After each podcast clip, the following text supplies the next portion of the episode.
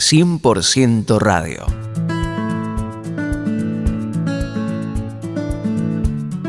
¿Qué tal mis queridos amigos? ¿Cómo están ustedes? Espero que estén bien. Hoy vamos a hablar acerca de prosperidad.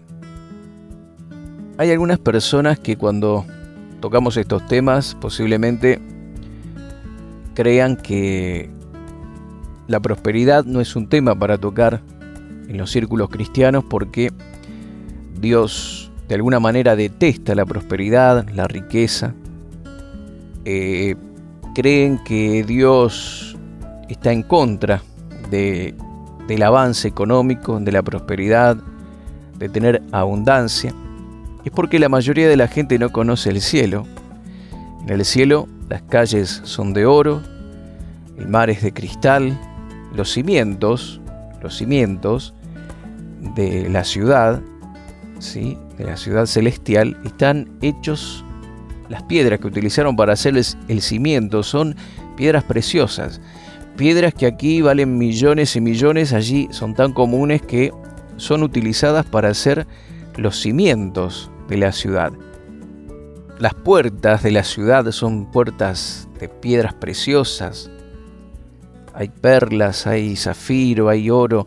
Bueno, todo eso se encuentra en el cielo. ¿Cómo podemos relacionar la idea de que Dios deteste todo eso cuando su ciudad donde Él habita está rodeado de todas esas cosas?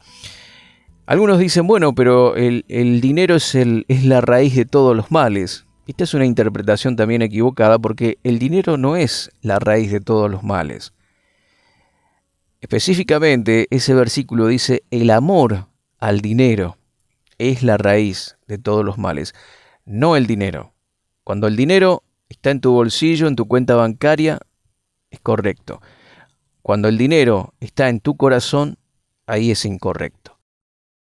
Entonces, vamos a ver y vamos a tratar de encontrar ese equilibrio eh, que es importante para que eh, podamos gozar de prosperidad, pero a la manera de Dios. ¿Sí? Vamos a ver algunos conceptos, algunos eh, versículos que nos van a dar equilibrio, porque como te digo, hay personas que, por ejemplo, dicen que ser espirituales o que para llegar a ser espiritual tenés que ser pobre. No relacionan la idea de riqueza con espiritualidad. Y otros, por su parte, te dicen cosas como que Jesús vino a perdonar nuestros pecados, sino a que seamos ricos. Cuando hacen esta afirmación, evidentemente no entienden cuál fue el propósito de Jesús al venir a esta tierra y cuál es el deseo de Dios con respecto a prosperidad. Por ejemplo, tercera de Juan, verso 2, dice, Amado, deseo que seas prosperado en todas las cosas y que tengas salud, así como prospera tu alma. Deseo que seas prosperado no solo en lo espiritual, en todas las cosas. Amado deseo, Dios está diciendo esto. Dios está manifestando su voluntad, su sentir, lo que Él quiere para nosotros. Amado, deseo que seas prosperado. Qué maravilloso. Qué confirmación maravillosa. Primera de Corintios capítulo 8, verso 9 dice, porque ya conocéis la gracia de nuestro Señor Jesucristo, que por amor a vosotros se hizo pobre, siendo rico, para que vosotros con su pobreza fueseis enriquecidos. Eh, aquí habla de, pobreza, pero no está hablando de que Jesús no tenía ni para comer o era una persona eh, carente porque nació en un, en un pesebre. Él nace en un pesebre porque no había lugar en el mesón, en los hoteles de la época, para acogerlo a él, a sus padres, y como no había otra, eh, otro lugar más apto, Jesús tuvo que nacer en el pesebre. Pero recordemos también algo interesante, que los magos de Oriente trajeron riquezas, oro, aceite, mirra, cosas que tenían un precio muy valioso y trajeron todos estos regalos al rey de Israel que, que había nacido. ¿Sí? Eh, esto era incalculable la cantidad de, de dinero que representaba esto. Y vemos también que, miremos el ministerio, el ministerio de Jesús. Dice que había un tesorero, que era Judas Iscariote, que sacaba, que robaba ¿sí? de la bolsa. Este ladrón, una vez cuando ungieron a Jesús con un perfume carísimo, que valía una fortuna, eh, se enojó porque decía, ¿cómo en vez de malgastar este, esto en perfume y derramarlo a los pies de Jesús, se lo hubiesen dado a los pobres? Y la Biblia dice que él decía eso porque él robaba, ¿sí? Él robaba. Evidentemente, eh, no robaba moneditas, ¿sí? Este hombre eh, le gustaba la, la riqueza gorda, ¿sí? Porque este perfume era carísimo carísimo, representaba no sé cuántos, eh, ahora en este momento no tengo bien las cifras en mente, pero representaba eh, mucho tiempo de trabajo, muchos jornales, muchos eh, denarios, mucho, mucho trabajo. ¿sí? La persona que juntaba ese dinero para comprar ese ungüento que se utilizaba para el casamiento, la persona que lo hacía, la mujer que lo hacía, estaba muchos años juntando ese dinero. Y, este ambicioso ladrón se enojó porque robaba y se ve que no robaba poquito, no se conformaba con monedas. Él quería meterle mano a este el valor que tenía este perfume y se enojó tanto que no pudo hacerlo que dijo, "Eh, ¿cómo van a malgastar el dinero de esta forma y no se lo dan a los pobres?" Y luego cuando Jesús muere dice que repartían entre sí sus vestidos porque era de una sola pieza, era un vestido importante o una túnica importante la que tenía Jesús, no era eh, no estaba vestido con piel de, camello como Juan el Bautista, era otro tipo de prendas. Entonces, Jesús no vivió una vida miserable, llena de pobreza, llena de escasez, como símbolo de espiritualidad.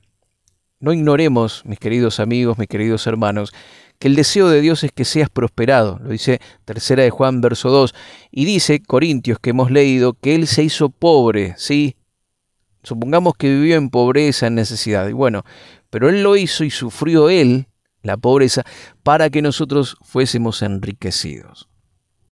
Enriquecidos en todo, espiritualmente y también en lo material. Entonces, continuando con el tema y con las nociones equivocadas, tenemos que quitar de nuestra cabeza la idea de que la pobreza es sinónimo de espiritualidad. No, no tiene nada que ver con la espiritualidad. La pobreza más bien es la maldición del diablo disfrazada de religiosidad. Así es, mi querido amigo, mi querida amiga. La pobreza es la maldición del diablo disfrazada de religiosidad. En el Antiguo Testamento los, judíos sabían que si una persona era pobre era porque había sido maldecida. Deuteronomio, capítulo 28, hablando de las maldiciones, justamente habla de que la persona que era maldecida por no cumplir los requerimientos de la ley iba a padecer pobreza, sus ganados iban a morir, el campo no le iba a producir frutos, bueno, un montón de cosas que vemos ahí en Deuteronomio 28. Entonces, el judío sabía que el que era pobre era porque estaba bajo maldición. ¿Cómo es posible que hoy nosotros digamos que es una bendición? ¿Cómo es posible que hoy nosotros lo asociemos con espiritualidad? Ya en el Antiguo Testamento ellos entendían de que el pobre estaba bajo eh, maldición. Nosotros tenemos que entender lo mismo, mis queridos amigos. Y el diablo quiere que tú pienses que estar pobre, que estar necesitado es bueno para vos, es correcto y es sinónimo de espiritualidad. ¿Por qué? Bueno, porque la pobreza es la maldición del diablo disfrazada de religiosidad. Pobreza no es bendición, pobreza es maldición. Pobreza, mi querido amigo, es estar parado en la fila del supermercado, estás por pagar lo que compraste, lo poco que compraste, y pobreza es meter la mano en tu bolsillo una y otra vez y contar el dinero una y otra vez por temor a que no te sea suficiente. Pobreza es una maldición, porque pobreza es el niño que tose una y otra vez en forma crónica, con tos seca, porque tiene una tos crónica que no se va, que no desaparece, porque sus padres nunca obtuvieron el dinero suficiente para medicarlo, porque nunca alcanzó el dinero para darle el medicamento correcto y hoy la criatura sufre de una tos crónica y seca. La pobreza es una maldición, porque es una madre que cada día sufre porque no sabe si tendrá para alimentar a su familia o a sus hijos un día más. La pobreza es el dolor en el cuerpo por dormir en el piso o en un colchón húmedo y delgado por no tener dinero para comprar algo mejor. Pobreza es la maldición de ese olor a humo y a comida en la ropa, porque se come y se duerme en un mismo ambiente. Y no hay posibilidades de hacer habitaciones, de separar las cosas. Todos duermen, comen y viven en un mismo lugar, en un mismo ambiente. Pobreza es la maldición de un cuerpo delgado, del vientre inflamado y el rostro demacrado de un niño que postergó su futuro, porque no puede estudiar ni asimilar conocimiento por su mala alimentación. La pobreza no es una bendición, la pobreza es la maldición del diablo disfrazada de religiosidad. Vamos a ver algunas leyes que rigen la prosperidad financiera para que podamos disfrutar de prosperidad financiera y para que podamos avanzar. Primeramente, para tener todo lo suficiente para vos, para los tuyos y que te sobre para compartir. Este es el propósito de Dios para la riqueza, no que tengas cinco Ferraris, un transatlántico, 15 mansiones. El deseo de Dios es que vivas bien, que tengas lo suficiente, que tu familia esté bien y que te sobre para poder ayudar a los necesitados. Tu vida y tu casa y todas tus cosas deben ser un reflejo de la bondad y de la provisión abundante de Dios hacia tu vida. Tu vida debe decir, así trata Dios a sus hijos. Entonces, veamos hoy algunas leyes de prosperidad financiera que nos van a ayudar en este tema para poder progresar, para poder avanzar. Y quiero simplemente mencionar algunas cosas para que no se extienda demasiado esta charla. Vamos a leer 2 de Corintios capítulo 9 verso 6. Dice así: Pero esto digo, el que siembra escasamente, también segará escasamente, y el que siembra generosamente, generosamente también segará. La ley de la siembra y la cosecha no es darle a Dios para que Él te dé. ¿sí? No es un trueque con Dios. Como alguien en alguna oportunidad también me preguntó y me dijo, no es un trueque el dar para Dios, el ofrendar, el dar diezmos y ofrendas. No es un trueque, no, no es un trueque, para nada. Pero sí se activa una ley que es la ley de la siembra y la cosecha. Una ley que hasta el día de hoy funciona. Vos sembrás algo, cosechás algo. Y aquí, el, y aquí el apóstol Pablo relaciona el hecho de dar y ofrendar para Dios como eh, esta actividad de la siembra y de la cosecha. Y todo lo que sembremos vamos a recibir abundante. Si sembramos poco, cosecharemos poco. Si estamos dando mucho, vamos a recibir mucho.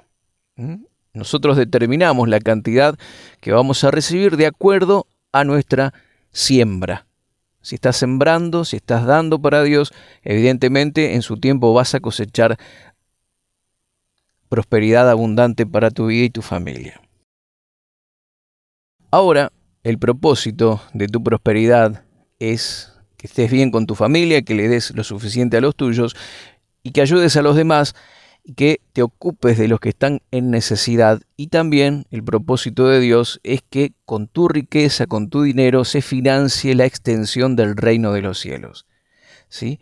Que estés financiando aquellos ministerios que se ocupan de sembrar la palabra de Dios y de extender el reino de los cielos a todas partes. ¿sí? Seguramente en tu ciudad, en tu iglesia, si se están dedicando a evangelizar, a predicar, están haciendo trabajos para extender la obra de Dios, bueno, ahí está el corazón de Dios, ahí está la voluntad de Dios.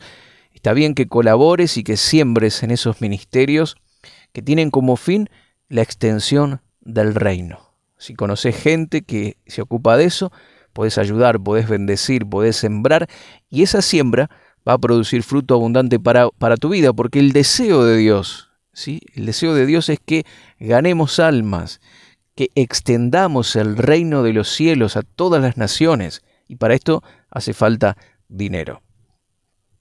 Entonces, tu siembra y tu colaboración para la extensión del reino de los cielos va a producir una cosecha abundante para tu vida. Y estas son algunas de las cosas que puedo mencionar, que puedo compartir con vos, mi querido amigo. Este tema es mucho más profundo, mucho más amplio.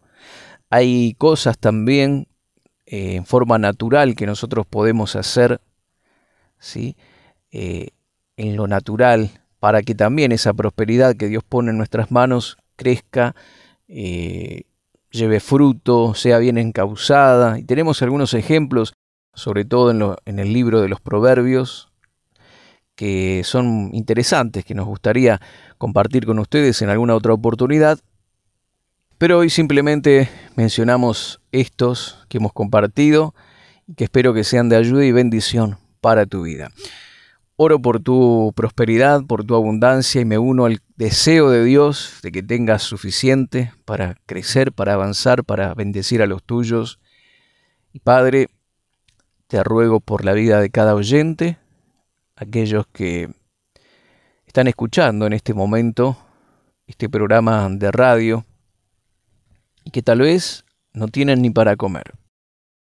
Están en la miseria absoluta endeudados, perturbados, afligidos, como los ejemplos que di en esta charla, personas que realmente han sido maltratados por la pobreza, por la miseria, pero hoy hemos comprendido que tu deseo es que prosperemos. Por eso oro por ellos, para que avancen, para que salgan de ese pozo de desesperación, de la miseria, de la pobreza, de esa maldición del diablo disfrazada de religiosidad. Y en el nombre de Jesús, oro por cada uno de ellos para que a partir de hoy, de hoy mismo, el que no tiene trabajo, que pueda conseguir un buen trabajo, el que trabaja con sus manos, todo lo que haga, toque, produzca, de fruto al ciento por uno, que puertas de oportunidades que estaban cerradas se comiencen a abrir y que abundancia divina y provisión venga sobre cada vida, sobre cada familia, sobre aquellos que aquellos papás que tienen hijos que criar, que formar, que educar, ayúdalos en esta tarea. Pero por sobre todo, Señor, que cuando tengan abundancia, cuando administren recursos financieros millonarios, no se olviden no se olviden de, este, de esta palabra, de este mensaje, que el propósito de todo ello es bendecir a los necesitados y dar para la extensión del reino de los cielos. Lo pido, Padre, y te doy gracias en el nombre de Jesús. Amén y amén. Gracias, mis amados amigos, queridos, por compartir con nosotros este espacio. Dios te bendice y hasta la próxima. Gracias por compartir este tiempo con nosotros. Contactanos con Mario Serrano En Facebook, Mario Rubén Serrano.